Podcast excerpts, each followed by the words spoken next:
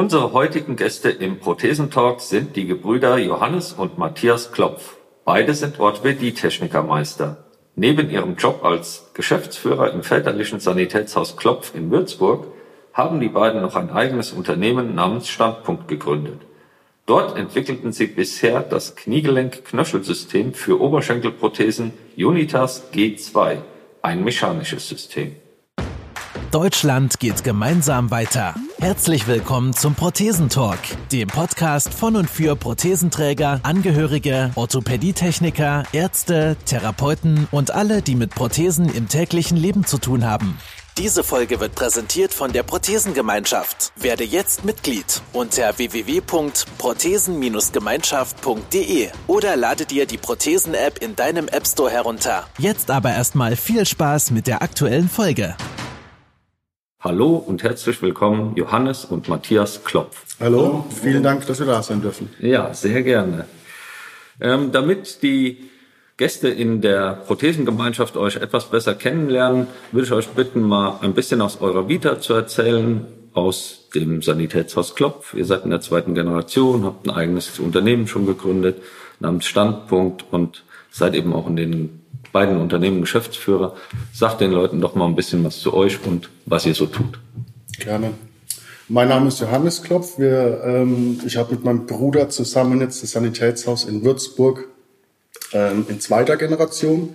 Wir äh, machen letztendlich alles, was ähm, mehr oder weniger alles, was so den Bereich Orthopädie-Technik ähm, betrifft. Das heißt von ähm, Orthesen über Prothesen, Korsette, ähm, viel in Maßanfertigung auch und eben auch ähm, einige Prothesen, auch Oberschenkelprothesen, was uns äh, wiederum ähm, zu unserer Entwicklung geführt hat und woraus äh, dann später die Firma Standpunkt auch ähm, entstanden ist. Mhm. Ja, und zu meiner Person, ich bin der Matthias Klopf, ich bin 31 Jahre, bin der Jüngere von uns beiden, ähm, bin sowohl Geschäftsführer in der Firma Klopf Orthopädie als auch in der Firma Standpunkt. Mhm. Äh, bin Orthopädietechniker seit ich 17 Jahre bin, bin mal kurzzeitig ein bisschen abgeschweift und war mal bei äh, einem Autohersteller als Vertriebler. Aha. Bin aber vor fünf Jahren wieder zurück in den elterlichen Betrieb und habe eben seitdem ähm, die Geschäftsführung übernommen und habe dann zusammen mit meinem Bruder haben wir eben das, dieses äh, Unitos-Gelenk entwickelt über die letzten fünf Jahre hinweg und haben, wie mein Bruder eben schon gesagt hat, ähm, das Unternehmen Standpunkt vor einem Jahr gegründet und eineinhalb Jahren eineinhalb Jahren mittlerweile. Ja ähm, gegründet eben und stehen jetzt heute da, wo wir stehen. Ja, an der Stelle hake ich mich gerade mal. Ich freue mich eben auch, äh, euch hier an der Stelle ja, kennenlernen zu dürfen. Äh, bin ja selber auch Orthopädie-technischer Meister, schon glaube ein bisschen länger als ihr und finde, finde es halt äh, total spannend, dass ihr eben aus dem, wie ihr es gerade beschrieben habt, Glas- und Sanitätshaus ja ja, entstanden, erwachsen seid. Mich würde interessieren, ihr habt die Ausbildung dann im väterlichen Betrieb gemacht, ist das so? Ja. Ja, okay. Aber alle beide? Ja. Alle beide, ja. Wie ist denn das so? Klappt das? Äh, Mal gut. es ist an manchen Stellen vielleicht äh, einfacher, aber an vielen Stellen auch äh, schwieriger, würde ich mal sagen. Okay, wenn wir jetzt eurem Vater nicht erzählen, dass er einen Podcast macht, was nee. dann sagen? Nee. Er, er, würde, er, würde, der würde gar nicht wissen, wie er ähm, auf diesen Podcast auf ja, Das kenne ich von meinem Vater auch. Nichts mit seinem Sanitätshaus zu tun. Ja. ja, aber es war Wann habt ihr die Ausbildung angefangen? Also, du hast ich habe meine Ausbildung angefangen als Orthopädietechniker 2005, glaube ich, Ende 2005. Muss dazu sagen, dass ich davor noch eine Ausbildung als Steuerfachangestellter gemacht habe, mhm. was jetzt erstmal überhaupt nicht dazu passt. Ähm, habe ich auch recht früh gemerkt, dass das nicht mein Ding ist. Ähm, aber aber, aber, aber habe es dann durchgezogen und muss im Nachhinein auch wirklich sagen, so wenn man mal bei seinem Steuerberater ist und eine Bilanz liest und eine BWA äh, äh, liest, dann hilft es mir doch enorm im Nachhinein. Wobei das vom Werdegang her nicht so geplant äh, war. Aber hat sich hat sich so ganz schön entwickelt und ähm, gut ergeben sozusagen. Du bist also 2005? Genau, 2005. Und bei dir? Matthias? Ich muss überlegen, ich glaube, er Ein war Jahr ein. Jahr vor mir. Er hat ein Jahr vor mir gelernt. Also ich habe mit 17 angefangen zu lernen und da hat er schon ein Jahr gelernt. quasi. Also dann vor, 2006. so 2006. genau. Euer Vater hat das Unternehmen so ungefähr vor 30 Jahren Ja. hier in 1985 hat er das in Würzburg gegründet, genau. Auch quasi aus dem Nichts raus oder hat er damals was gekauft? oder? Nee, Nee, au- aus dem Nichts. Also der hat wirklich bei Null bei null angefangen und ähm, hat sich einfach Räumlichkeiten gemietet, ganz klein angefangen und mit unserer Mutter Ist dann- zusammen. ja, genau. quasi zu zweit angefangen, dann mit einigen Gesellen weitergemacht. Und so hat es eben aufgebaut über die letzten 35 Jahre. Ja. fast fünf, ja, 35 Jahre jetzt. Genau, und es ist nach und nach größer, in Anführungszeichen größer geworden.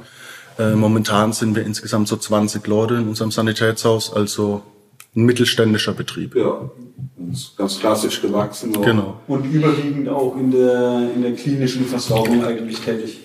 Also weniger jetzt in Pflegeheim oder Reha-Einrichtungen, sondern wirklich überwiegend Klinikversorgung, Autismus. Also wir sind ein bisschen auch auf äh, Sonderanfertigung äh, in den ganzen Bereichen spezialisiert. Aber ihr habt schon so Ladenverkauf, das ganze Ja, ja, ja, ja, genau, genau. kennt. Ja. Okay. Machen auch alles, also Rollstühle, Pflegebetten. Ja. Das ist schon.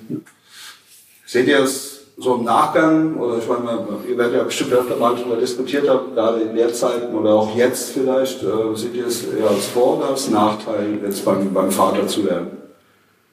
So, weil welche, Eine gute Frage. Sowohl als auch, also oder andersrum gefragt, vielleicht, wo seht ihr die Vorteile, wo, wo eventuelle Nachteile? Wenn es da welche gibt überhaupt. Die Vorteile sind letztendlich äh, liegen darin, dass man, glaube ich, vom Vater oder von den Eltern doch äh, in einem erhöhten Maß gefordert wird. Ähm, wenn man es vergleicht mit anderen normalen Auszubildenden, sage ich mal, weil man doch immer irgendwo mehr gefordert wird vom eigenen Vater und mehr erwartet wird.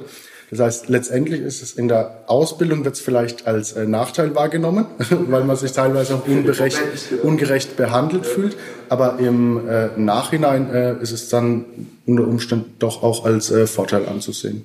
Aber stellt also dann grundsätzlich, glaube ich, immer auch ein bisschen höheren Anspruch dann auch an sich. Ne? Also ich glaube, wenn ich jetzt woanders da, ja, wobei hätte ich wo, wenn ich woanders da gelernt hätte, ob ich da um 5 Uhr nach Hammer hätte fallen lassen, weiß ich nicht, aber im elterlichen Betrieb war man dann einfach von Grund auf aus schlechtem Gewissen eigentlich schon länger. Da wäre ich ja schon ein, ein Augenzwinkern vom, vom Chef. Genau. genau, richtig. Aber was ich auf jeden Fall für sehr wichtig halte, dass man zwischendurch auch mal irgendwo was anderes sieht, ob es in Form von einer von Fortbildungen ist oder von einer Meisterschule oder einfach nochmal woanders äh, zu arbeiten, halte ich für sehr wichtig, dass man da einfach den Blickwinkel sozusagen erweitert und da nicht zu engstirnig nur ähm, ins, in der Denkweise der Firma sozusagen feststeckt. Ja, ich erinnere mich auch noch ganz gerne an meine Ausbildungszeit zurück. Ich habe 1986 angefangen. Ähm, da war die orthopädie Welt noch ein bisschen eine andere äh, als heute. Also reden wir über Holzbeine, noch klassisch. äh, fand ich auch mega spannend. Aber dann kam dann irgendwann die Zeit des Silikonliners als Beispiel. Da war ich, glaube ich, sogar noch in der Ausbildung. Also 85 war das erste Mal, dass ich überhaupt von gehört hatte, noch vor meiner Ausbildung, weil ich da immer Praktikant war und mich total dafür interessiert. Und damals habe ich, kann ich mich noch erinnern, meinen Chef gefragt, kennen Sie das? Und da hat er mir damals gesagt, also, das ist ja, also so Quatsch braucht die Welt nicht. Das wird niemals gehen, da schwitzt man drunter und so weiter. Also, nee, machen wir bestimmt nicht. Und dann war ich in der Ausbildung, dann forcierte sich das Thema. Und ich kann mich noch erinnern, äh, dass wir einen Fall hatten, da hat der Geselle dann quasi unseren Chef überrumpeln müssen, weil wir gesagt haben, das ist ganz klassisch angezeigt, wenn der jetzt einen Liner hätte, hätte der auf jeden Fall Mehrwert seiner Prothese. Und unser Chef, die Meinung kannten wir. Haben wir nie gemacht, brauchen wir nicht, brauchen wir in Zukunft nicht. Das war seine Meinung. Also haben wir es quasi hinter seinem Rücken versorgt und sie da auch erfolgreich und äh, dann haben wir es ihm erfolgreich gezeigt. Und dann hat er richtig, war richtig sauer, ne? weil wir hatten gegen seine, seine Philosophie gehandelt und dann hat er noch einen, ja, aber das zahlt doch die Kasse nicht. Da haben wir gelacht und gesagt, doch, wir haben schon die Genehmigung. Und ab da ging es dann so ein bisschen vorwärts und der nächste äh, große, grandiose Schritt für ihn, den er nicht gehen wollte, war zum Beispiel die Einführung des Carbonfußes. Dann kam man immer der Carbonfuß. Und da war das Gleiche wieder. Und äh, das, mich hat es immer dazu bewogen, ähm, dann genauer zu, zu argumentieren zum Beispiel. Das habe ich dadurch gelernt, obwohl ich in der Zeit überhaupt nicht verstanden habe. Ne? Das war so ja. ganz klassisch immer, das, was man so von alten Meistern kennt eigentlich, ne? Mhm. haben wir nie gemacht. Äh, oder andersrum, du hast dann irgendwas gefragt und sagte, der haben wir immer schon so gemacht, mach's einfach genauso. Mhm. Du hast keine Erklärung bekommen. Da glaube ich, ist der Vorteil, wenn du mit, mit, mit deinem Vater zum Beispiel oder mit deinen Eltern zusammenarbeitest, dass man sich wahrscheinlich da auf einer anderen Ebene auch trifft und austauscht. Können wir schon vorstellen. Das, das stimmt, ja. Also, hier war ich nur der Auszubildende. Der, ja. Wow. Ja, ja. Ich glaube, das ist halt grundsätzlich immer äh, eine Angst, grundsätzlich bei allen Menschen äh, besteht, äh, Wege zu verlassen oder Neues, Neues zu machen. Da sträuben sich eigentlich die, äh, viele Menschen dagegen. Ne? Ich glaube, ich glaube sogar, je älter man wird, desto schwerer fällt einem das, einen neuen Weg auch zu beschreiten. Bei manchen zumindest. Ja, bei manchen durchaus. Ja. Man glaubt ja dann noch irgendwann die Weisheit zu haben. Ja, genau. Richtig. Niemals erreicht eigentlich. Aber, ja. Aber mal schauen, mal schauen, wie es bei uns ist in 20 Jahren. du hast es gerade schön angesprochen, neue Wege zu bestreiten und eben auch das Alter. Ihr habt ein jugendliches Alter im Gegensatz zu uns beiden noch und ähm, habt neue Wege schon beschritten, nämlich ein eigenes Unternehmen gegründet. Ihr habt eben gesagt, vor einem Jahr, anderthalb ungefähr. Wann war das genau? Wie habt ihr diese Gründungsphase für euch erlebt? Da gibt's ja auch Themen wie bürokratische Abwicklung, Finanzierung, Geschäftspläne entwickeln, all solche Sachen, Rentabilitätsmodelle, Absatzmärkte finden, Marketing, tausend Sachen. Wie, wie ist das bei euch abgelaufen? Wer hat sich um was gekümmert? Ein bisschen äh, überrumpelt worden. Aber. es ist tatsächlich so. Wir haben die, äh, dieses Unternehmen Standpunkt haben wir vor eineinhalb Jahren, Ende 2018 gegründet. Aber an dem Produkt, an dem äh, Unito Smart haben wir letztendlich entwickeln wir schon seit vier oder fünf Jahren. Mhm. Das heißt, wir waren aber irgendwann an einem Punkt, wo wir, ähm, wo die Kosten einfach zu hoch wurden und wo das äh, in einem Sanitätshaus rein aus steuerlichen oder äh, bilanztechnischen Gründen äh, nicht mehr zu begründen war. Das heißt, da wurde irgendwann ein Konstrukteur mit involviert, ein Produktdesigner wurde mit involviert, dann wurden Prototypen gebaut und ähm, da mussten wir sozusagen ähm, eine Firma gründen. Auf Drängen vom Steuerberater. Und hm. hatte für uns äh, eigentlich überhaupt nicht so einen emotionalen Charakter, wie man sich das vielleicht vorstellt, dass man sich jetzt äh, freut, juhu, wir gründen unser Start-up, sondern letztendlich war das eine Formalie, die einfach durchgezogen wurde dass es weitergehen kann. Ja. Dann musste man sich eben zwangsläufig beschäftigen mit Firmenlogo, mit äh, alles, was dazugehört. Genau. Ja. Aber es ist bei uns, äh, man muss es vielleicht ein bisschen unterscheiden zu typischen Universitätsprojekten, sage ich mal, oder zu so Förderprogrammen.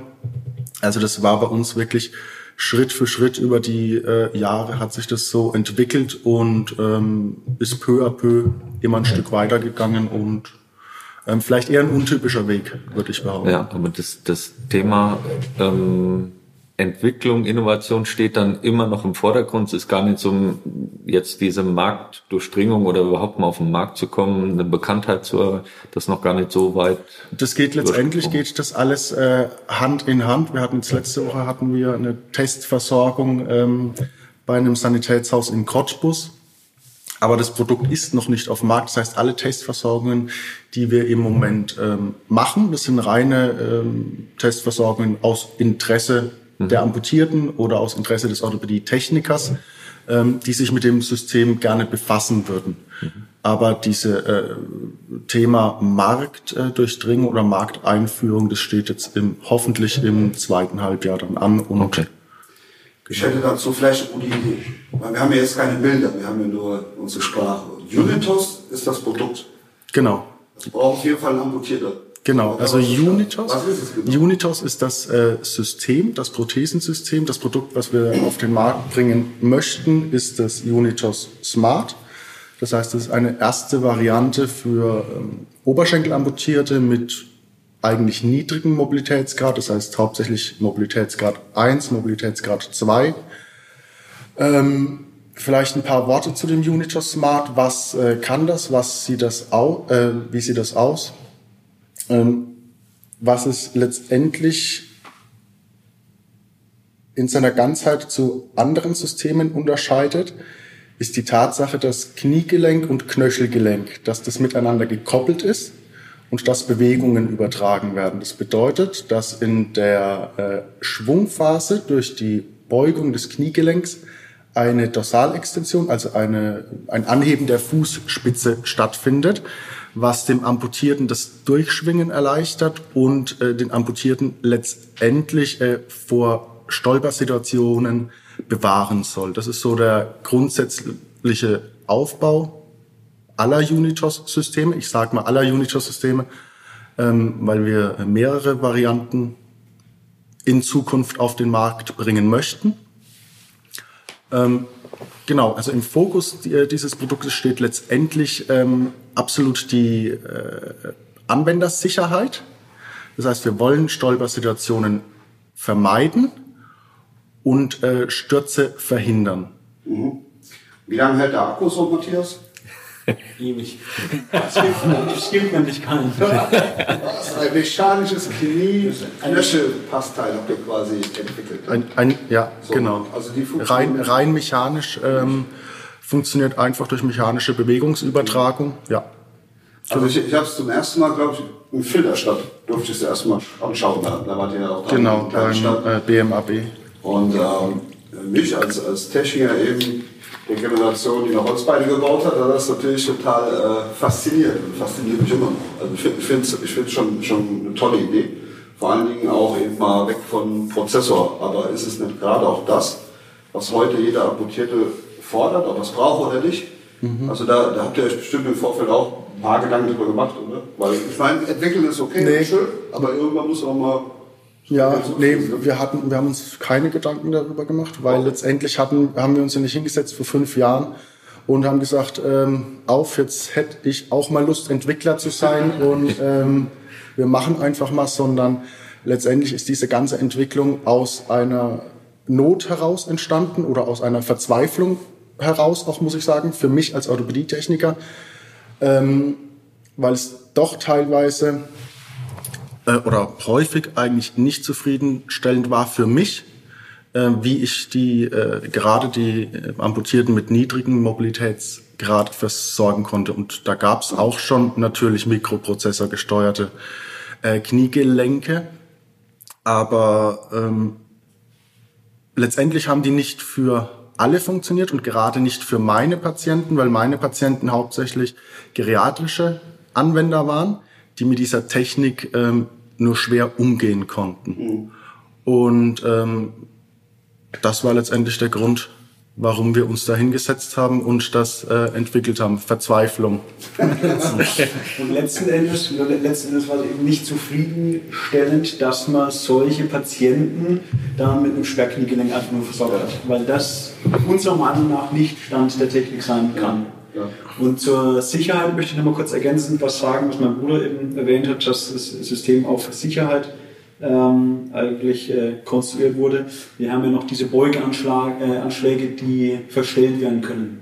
Das heißt, ich muss jetzt nicht auch, äh, bei einem frisch amputierten, wir haben viele Versorgungen direkt auf in der Gefäßchirurgie versorgt, Ja. wo ich als Techniker hinter dem Patienten stehe und schon die Schweißperlen auf der Stirn habe, hoffentlich fällt er mir nicht hin, äh, benutzt das, das System richtig, sondern wir haben wirklich Anschläge da eingebaut, die ich äh, nur mit einem Schraubenzieher verstellen kann, äh, von 20 auf 30, auf 40, auf 60 Grad, je nachdem, wie sicher sich dieser Patient fühlt. Und er kann sich sofort in den Anschlag quasi reinfallen lassen, ohne dass was passiert. Er kann den Anschlag ausprobieren und weiß, das Knie, das Knie geht nicht durch.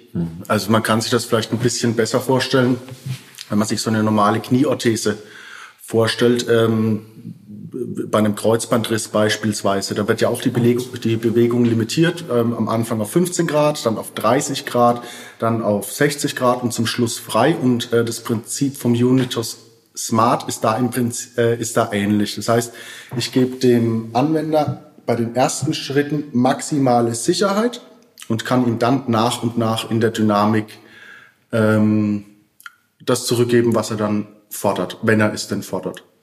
Klingt für mich auf jeden Fall schon mal irgendwie einfacher zu verstehen, weil mal aus Sicht des Kunden oder Anwenders, ähm, ja, finde ich schon immer sehr, sehr beratungsintensiv, wenn man jetzt zum Beispiel beim Prozessorknie philosophieren muss mit dem. Also selbst die, die halt für die Mob 1 tatsächlich geeignet sind, da muss man schon ziemlich viel auch kognitive, also quasi Verständnis voraussetzen des Anwenders, damit er dann nachher eben auch weiß, was passiert.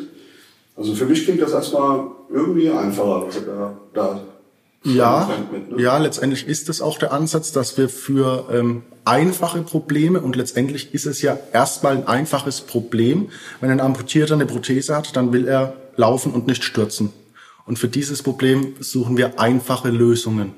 Und ähm, der Ansatz ist im Prinzip der, dass wir dem Anwender möglichst viel Sicherheit geben möchten und äh, ein Mindestmaß an Dynamik und an ähm, Freiheit. Okay, wenn ich jetzt äh, als Anwender Interesse habe, kann ich mir irgendwo im Netz anschauen? Habt ihr da mhm. so, so Videos oder irgendwas? Auf unserer äh, Website ist ein Video, wobei das schon ein älteres Video ist. Am besten ist es tatsächlich über Instagram, Facebook. Wir sind ja mitten in der Entwicklungsphase noch im Moment. Ähm, da laden wir dann aktuelle äh, Videos. Was gebe ich da ein als 50-Jähriger? Äh, www.standpunkt.net. Ah, okay. Von da aus über den weitergeleitet. Genau. Ah, ja. Aber ich würde äh, gerne noch mal einhaken. Ich will gar nicht so äh, den Vergleich zwischen Unito Smart und Elektronik. Also das ist ähm, für mich ich, ich werde immer wieder angesprochen, tatsächlich darauf äh, ist ja genauso gut wie Elektronik ist, besser wie Elektronik oder ist schlechter wie Elektronik. Letztendlich steckt unter jedem elektronischen Gelenk ja auch nur eine Mechanik. Und es ist ja äh, in den meisten Fällen einfach nur eine Steuerung, eine elektronische.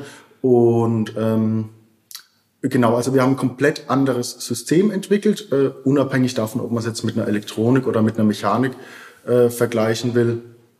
Äh, genau, nur äh, ich habe ich hab nichts gegen Elektronik und nichts gegen Mechanik. Das hat alles seine Daseinsberechtigung. Genau. Ja, genau. Das, genau. das will ich auch als, als Kollege so unterschreiben. Also es gibt ja nicht die eine Lösung, aber ich, ich sage, ich finde es immer sehr spannend, wenn es eben auch alternative Lösungen gibt. Das, genau. Das und das ist ganz, das ist ganz wichtig, dass die äh, gerade die Amputierten, aber auch der Techniker Alternativen haben, dass sie einfach eine Möglichkeit haben, zu wählen. Genau. Hm. Und zwar sehr individuell abgestimmt auf den, genau. was derjenige oder diejenige eben auch in dem Moment benötigen. Genau. Und da kann es nicht schaden, wenn, die, wenn eine Alternative mal etwas krasser ist, ähm, kommt nur dem Anwender zugute.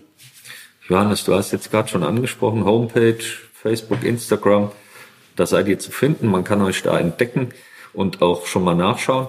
Wie kommt ihr oder wie könnt ihr sonst noch zukünftig Kunden erreichen? Was tut ihr aktuell? Was habt ihr noch geplant in diese Richtung? Ja gut, wir sind äh, auf Messen waren wir jetzt äh, viel natürlich in der Vergangenheit. Bis mhm. jetzt nur im Ausland. Eigentlich sollte das Grand Final äh, jetzt gerade sollte das stattfinden, ja, glaube ich. Die OT World ja. in Leipzig wurde jetzt ja leider äh, verschoben. Ähm, genau, aber auf Messen sind wir viel und ähm, möchten jetzt dann nach und nach eben, wenn die Zertifizierung abgeschlossen ist und vor allem auch dieser Belastungstest, der ist ein ganz wichtiger Bestandteil davon, ähm, wenn das abgeschlossen, einfach durch Testversorgungen. Ja. Also vor Ort, ich denke, das Beste ist immer, äh, wenn Anwender und Orthopädietechniker das in Action sehen. Das ist auf ein Video sagt nur bedingt was aus, weil in einem Video zeigt man die schönen Stellen.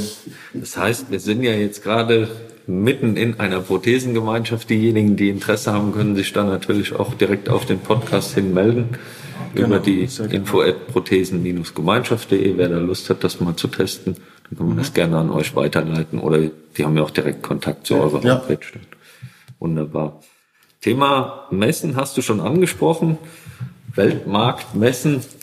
Wie kommt man dazu? Ja, ich bin der Meinung, ich habe äh, euch in Dubai oder ihr habt in Filderstadt von Dubai erzählt. Was habt ihr da für Eindrücke und Erfahrungen gemacht?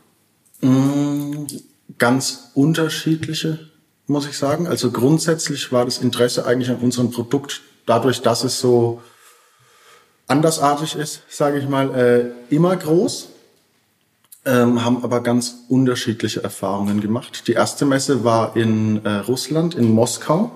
Das war so unser erster Härtetest sozusagen. Also da haben wir wirklich konstruktives und gutes Feedback hauptsächlich von ähm, Kollegen bekommen, sprich äh, Mitbewerbern, wenn man so will. Äh, wo war die nächste Messe? Gut, also man muss Dann waren wir in, in Indien waren wir zweimal. Das ist eine ganz andere Welt. Also das ist der absolute Wahnsinn wirklich. Also es ist sch schwierig in Indien. Ähm, das ist das, was wir so äh, mitbekommen haben. Patienten wirklich mh, zufriedenstellend also gut zu versorgen. Ja. Das ist einfach eine finanzielle Frage. Unser Ziel jetzt auf den Messen war ja auch, wir haben irgendwann mal einen Punkt erreicht, wo wir gesagt okay, jetzt müssen wir es mal irgendjemandem zeigen. Ne? Wir sind jetzt nicht nach Indien, weil wir gesagt haben, wir wollen jetzt das Gelenk nach Indien verkaufen, ja. sondern wir sind nach Indien, nach Dubai, nach Japan, in die USA, um erstmal abzuklopfen, ist denn überhaupt Interesse da? Laufen die Leute dran vorbei oder schauen sich die Leute das an? Und äh, da haben wir ganz schnell gemerkt, dass das Interesse, weil es eben so anders ist, riesengroß war. Und es war eben wichtig, diese Erfahrungen zu machen, um letzten Endes in Deutschland dann äh, weiterzumachen. Mhm. Also es hat uns als Erfahrung eben geholfen und man hat auf jeden Fall gesehen, dass die Art der Versorgung oder wie diese Gelenke in die, ins Ausland kommen, ganz anders ist wie, wie in Deutschland logischerweise. Ja, also Märkte, wo man, wo, wo man jetzt wirklich sagt, boah, ähm, wie kommt die jetzt, wie kommt die jetzt an die Prothese? Ne? Und dann haben wir herausgefunden, okay, teilweise kommen die Leute dann wirklich nach Deutschland äh, und weniger ins Land selber, die Gelenke. Ne? Das heißt, wenn jemand Geld hat, in Indien beispielsweise oder in Dubai war es, glaube ich, ja, auch so, dann, dann, dann fliegen die nach Deutschland oder nach England, äh, ist da wohl eine Anlaufstelle, lassen sich dort versorgen und fliegen dann wieder zurück. Also das ist das ja. System ganz anders. Und die Leute, wo kein Geld haben, die kriegen dann tatsächlich äh, die einfachste Variante. Ja. Genau. Was gibt, ja. Ja. Wesentlichen. Ja. ja. Habe ich auch schon gesehen. Tatsächlich, ne? Also was mich äh, an der Sache total fasziniert ist, dass äh, habe ich schon im Vorfeld schon so überlegt, ne? das war halt eigentlich so, es ist eine Entwicklung, die, wie du eben sagtest, mehr oder weniger aus der Not heraus, aber es ist eine Entwicklung, die er macht und äh, jetzt habt ihr auch erzählt, das ist ein, ein riesen, äh, sagen wir mal, Aufwand, der auch dahinter steckt, wenn man es ernsthaft machen will. Ja. Und ich habe so im Vorfeld gedacht, boah, eigentlich total geil, weil die die Entwicklung ist uns Handwerkern ja völlig abhanden gekommen in den mhm. letzten knapp 100 Jahren. Ne? Weil früher war das, gab es ja das Habermann-Knie und was weiß ich. Und das hat ja immer einen Namen von dem, der es halt gerade mal entwickelt hatte. Äh, und irgendwie vor ungefähr 100 Jahren, also sprich nach, nach dem guten Ersten Weltkrieg, äh, hat es halt die Industrie für uns übernommen. Ja. Ja, und jetzt geht ihr quasi den entgegengesetzten Weg. Das ist, das finde ich saumutig, ehrlich gesagt. Mhm. Weil dieses bedeutet ja auch schon ein gewisses Risiko, was ihr da so geht. Ne? Ja, auf jeden Fall, auf jeden Fall. Also das hat auch sehr viel Geld gekostet bis jetzt. Wir sind vom Freistaat Bayern haben wir eine kleine Unterstützung bekommen. Ansonsten ist es aber komplett äh, eigenfinanziert, das ganze Projekt. Ähm, aber wir haben uns da eigentlich glücklicherweise äh, waren wir da sehr naiv und haben einfach gemacht und äh, es hat einfach Spaß gemacht und wirklich, wirklich Sorgen oder wirklich Gedanken haben wir uns eigentlich zu keinem Zeitpunkt gemacht. Aber es ist natürlich, es, man muss schon Mut haben, sein eigenes Geld, sage ich jetzt auch mal, wirklich da komplett reinzustecken, weil es ist, äh, es kostet einfach viel Geld. Und wir hätten es nicht gemacht, wenn wir nicht von der Idee und von dem Gelenk wirklich überzeugt wären. Und das sind wir genau. einfach. Ja, das, das spürt man auch. Ne? Also einmal ist klar, sonst, sonst bricht es irgendwann wahrscheinlich ab, weil jedes Hobby ist schön, aber wenn es immer nicht mehr finanzierbar ist, ja. geht es eben nicht mehr. Ja. Da muss man eben andere Wege finden, wenn man davon überzeugt ist. Und das, das, den Eindruck, den vermitteln die auch, absolut. Ähm, Gab es denn schon so, so die ersten Kostenträger, die an die Tür geklopft haben und zeigen uns das mal? Oder umgekehrt, ja, wahrscheinlich auch Kontakt mit zum Kostenträger aufgenommen. Für die ist das ja irgendwie wahrscheinlich auch mhm. ein interessantes Thema. Vom eben aus dem Gesichtspunkt raus tatsächlich dann wieder zurück, äh, was was ist für die teurer? Ein, ein elektronisch prozessorgesteuertes Gelenk oder ganz platt ein mechanisches? Mhm. Wahrscheinlich ist es ein bisschen günstiger, wird es wahrscheinlich daherkommen, keine Ahnung, ja. ich weiß nicht. Ja. Aber kann ich mir vorstellen, dass der eine oder andere Kostenträger vielleicht schon gesagt hat, Mensch, das wäre aber interessant. Oder? Ja, das ist definitiv so. Äh, ja, es ist auch günstiger als eine Elektronik. Ähm, es ist aber auch teurer als ein normales mechanisches Gelenk. Das ist einfach so, da steckt mehr drin, da steckt Entwicklung drin und die Fertigung ist teurer. Punkt. Ähm, das ist so. Ähm, aber wo ich in der Außendarstellung auch in Bezug auf den Kostenträger ein bisschen aufpassen möchte, ist, ähm, ich möchte nicht, dass der Eindruck entsteht, dass es die Billigvariante für irgendein elektronisches Gelenk ist. Ich habe es vorhin schon mal. Das haben ja schon andere probiert. Ich, genau. Und das funktioniert nicht. Also entweder kann ich was besser oder ich kann was anders und dann kann ich das auch selbstbewusst am Markt vertreten. Aber ich will nicht die, der Lückenbüßer oder die Billig-Variante für irgendein High-End-Produkt sein, sondern einfach nur eine Alternative. Und die ist zufälligerweise günstiger als eine Elektronik, aber zufälligerweise auch teurer als eine mechanische äh, Standardprothese und äh, so ist es einfach. Und es ist es ist ja auch so, dass man keinen wirklichen Vergleich anstellen kann, weil es ja nicht nur ein Kniegelenk ist, sondern ein Knie-Knöchelgelenk. Also es ist eine Knie-Knöcheleinheit. Deswegen ist es ja auch so schwer, ähm, auch preislich jetzt zu vergleichen mit, einem, mit irgendeinem anderen. Genau, es ist ein, es ist ein kompletter Unterschenkel. Und ähm, ja, aber letztendlich vergleicht es die Krankenkasse natürlich ja. Für die ist erstmal nur ein Kniegelenk, weil das Kniegelenk das teuerste an, die, an dem ganzen Teil ist und das ist einfach so. Ja, gut. Letzten Endes, äh, das wissen wir ja eigentlich, die, die sich schon lange mit beschäftigen, solange es für den für deren Versicherte, sprich für unsere Anwender, einen tatsächlichen Gebrauchsvorteil darstellen könnte, ja, ja. Dann, dann, sind die schon, schon immer in der Leistungspflicht im Grunde Genau. Ja, also wenn jetzt der der 85-jährige Opa dann äh, letzten Endes eine Sportprothese beantragt, die dann abgelehnt wird, zu Recht, äh, aber so für das Alter und das, was ich eben beschrieben habe, äh, denke ich, ist einfach mal gefühlt, sind mindestens 95 Prozent aller Amputierten fallen ja da rein, weil sie meistens in den altersbedingten Amputationsbereich auch fallen. Ja. ja die brauchen die Sicherheit, gerade am Anfang, dass die, die Kraft mit da und so weiter. Ne? Genau. Schon, schon sehr, ich finde es sehr innovativ, genau darüber nicht nur nachzudenken, sondern das finde ich herausragend, dass man dann anfängt, etwas äh, dagegen oder dafür zu tun, so gesagt. Ja. Und weil du das mit der Krankenkasse eben angesprochen, mit den, Kranken mit den Kostenträgern, äh, ja, die haben, sind schon mal auf uns zugekommen. Es gab auch schon Gespräche, also die sind schon äh, sehr interessiert, ähm, aber wir sind noch nicht am Markt. Ja. Aber das Interesse der Kasse hm. ist definitiv da. Ist da noch das Prozedere der Qualitätssicherung, ist da noch irgendwie was zu erledigen oder ist das soweit alles? Wir sind mitten im mitten Zertifizierungsabschluss sozusagen. Das heißt, ihr seid gerade dabei, dieses sogenannte CE-Zeichen. Genau. Und den äh, mechanischen Belastungstest. Ähm, das heißt, das ist ISO 10328, glaube ich. Also das, das ist ein genormter Test, der gemacht werden muss. Das ist ein reiner statischer Belastungstest, wo das Material auf äh, Haltbarkeit geprüft wird, den auf die Anzahl der Schritte und genau auf die Anzahl der Schritte und auch auf die äh, auf Maximalbelastung. Ja. und dann wird dieses ganze Teil praktisch ein äh, eingruppiert in eine Stufe ähm, oder in eine Belastungsstufe sozusagen. Und dann kann ich entscheiden ähm, wie will ich es auf den Markt bringen. Mobilität Klasse 2 bis 150 Kilo beispielsweise ähm, genau, da sind wir im Moment dabei. Also könnte ich noch nutzen. Cool. also habt ihr euch ja schon jetzt auch stark fokussiert in eine Richtung auf diese Entwicklung in äh, dieses Knie, Knöchelgelenk. Und ähm, wenn man das jetzt so mal vergleicht mit der aktuellen Marktsituation, wenn man jetzt die Sanitätshausbranche mal da äh, heranzieht, das ist ja eine Entwicklung in drei spezialisierte Bereiche, Prothetik, Orthetik und Reha. Ähm, wie ist da eure Ansicht diesbezüglich, beziehungsweise dann eben auch die, diese Marktsituation, wo das dann angesiedelt wird? Wie, wie habt ihr das geplant? Wie ihr da weiter voranschreiten wollt?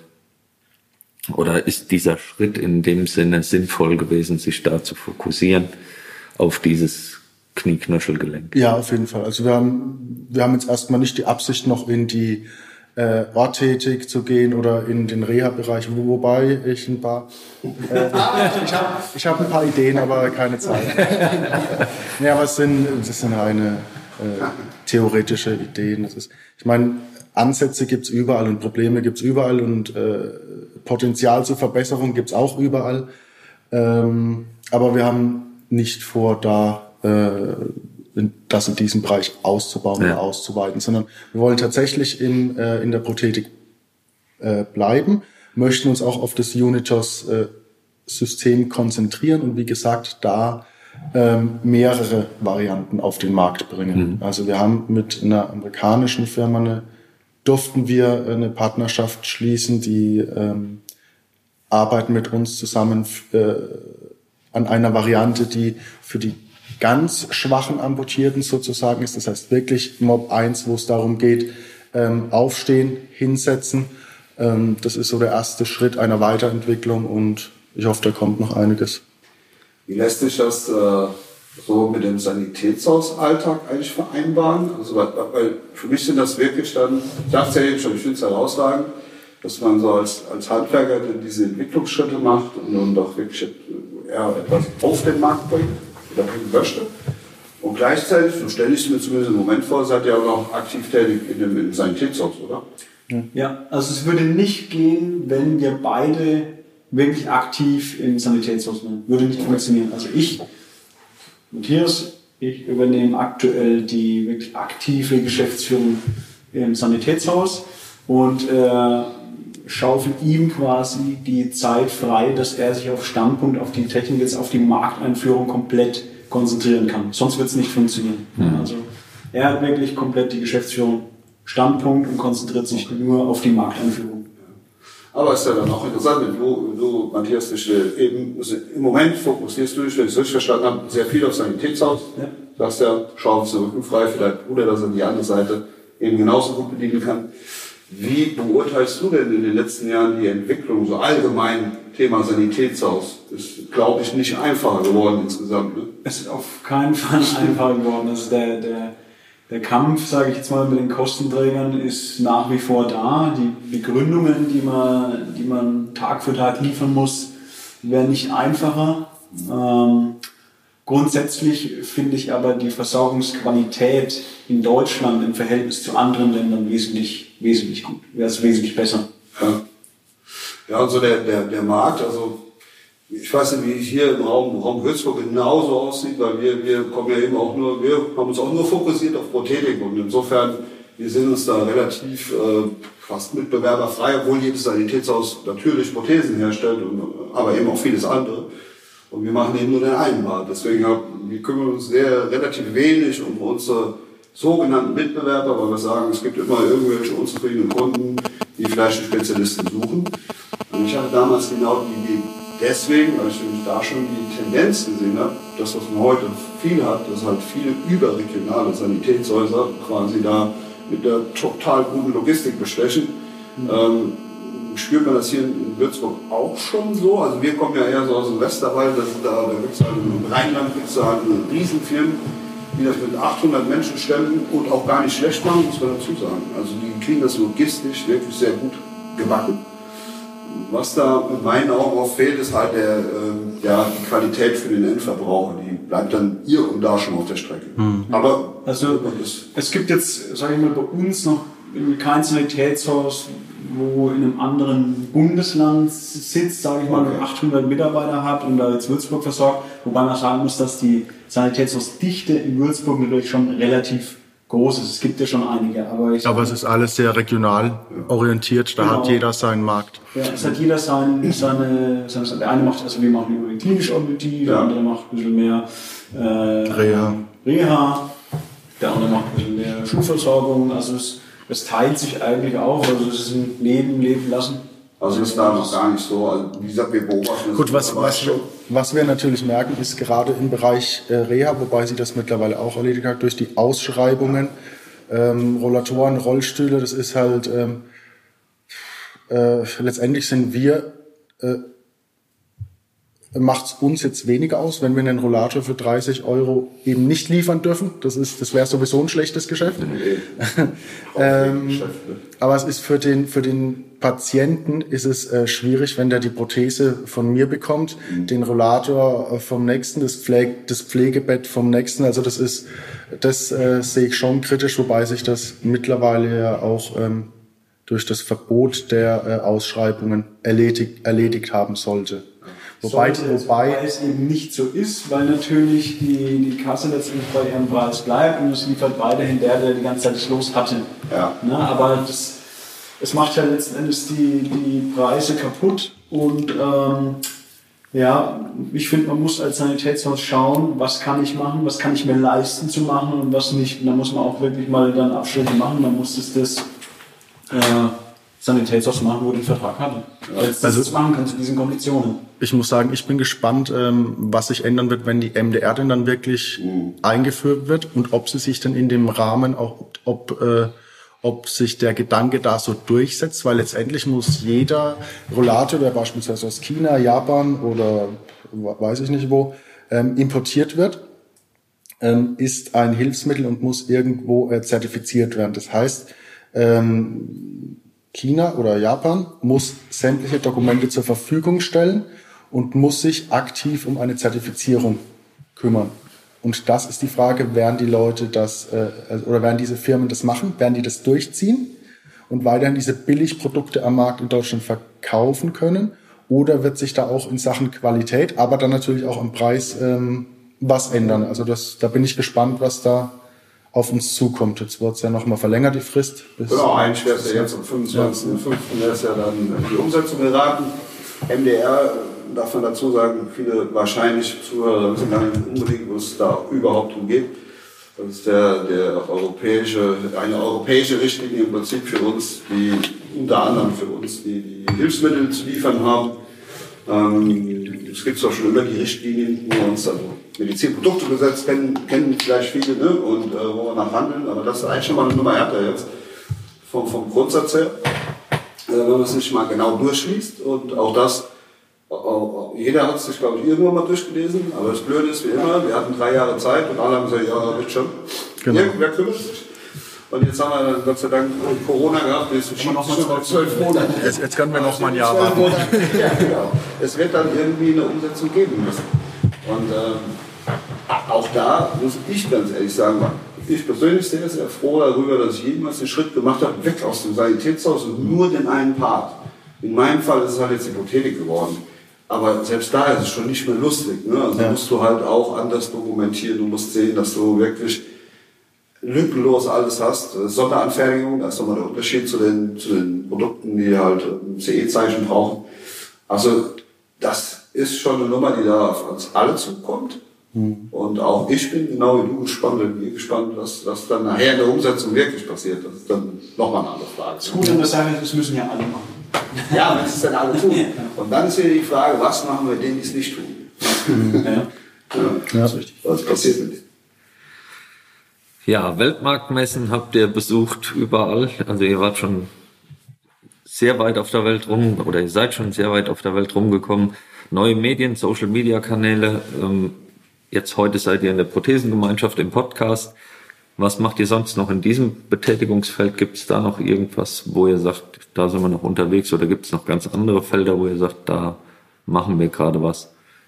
Nö, also im Moment ist tatsächlich der Fokus auf äh, Zertifizierung, Markteinführung. Okay. Ähm, das ist so ein großer Brocken, sage ich mal.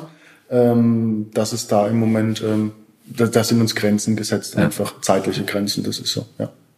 Genau, wir wollen, wir wollen einfach nur schauen, dass wir wirklich auf Facebook, ähm, auf Instagram, dass wir da einfach äh, aktiv sind, dass wir die Leute so ein bisschen teilhaben lassen, auch an diesem Entwicklungsprozess. Also es ist ja weniger als für uns weniger Ver als Werbeplattform gedacht, sondern tatsächlich als äh, Entwicklungsprozess, an dem wir die Leute teilhaben lassen können. Gerade die Techniker äh, kann ich mir vorstellen, die finden es sehr interessant. Mhm. Ähm, Genau, aber der Fokus liegt tatsächlich im Moment auf Bürokratie. Okay. Eigentlich sind wir jetzt schon wieder fast durch, meine lieben Leute. Ja. Das ist Wahnsinn. So schnell. So schnell. Also mein, mein, mein Schlusswort dazu wäre tatsächlich, äh, tu Gutes und sprich darüber. Das will ich euch echt ans Herzen legen, weil ganz nur wiederholen, ich finde es herausragend, dass, dass ihr aus dieser Not tatsächlich Tugend macht, dass ihr, dass ihr den Mut besitzt, diesen Weg zu gehen. Das äh, verdient Respekt und ich wünsche euch an dieser Stelle auf jeden Fall, auf meiner Seite aus, das Glück, was ihr braucht und eben weiterhin auch den Mut zu haben, es weiter zu tun. Und da bin ich mir ganz sicher, dass es echt ein Erfolg haben wird. Ja, vielen Dank. Ich denke auch, ihr seid ja als Standpunkt oder als Person schon in der Prothesengemeinschaft auch angemeldet. Das heißt, ihr könnt darüber auch ähm, Interessenten finden. Die Leute haben die Möglichkeit, euch direkt darüber anzusprechen. Also dafür schon mal viel Erfolg. Ich denke, über alle anderen Kanäle kann man euch dann auch finden. Wenn Rückfragen sind, gerne auch zu diesem Podcast direkt dann anfragen. Ich halte das für einen riesengroßen Zugewinn, was ihr da gerade tut und wünsche euch dafür sehr, sehr viel Erfolg. Vielen Dank. Vielen Dank, dass du wieder mit dabei warst. Die Folge wurde präsentiert von der Prothesengemeinschaft. Bewerte diesen Podcast und empfehle ihn deinen Freunden und Bekannten. Aber schalte vor allem auch nächste Woche wieder ein zu einer neuen Folge des Prothesentalks.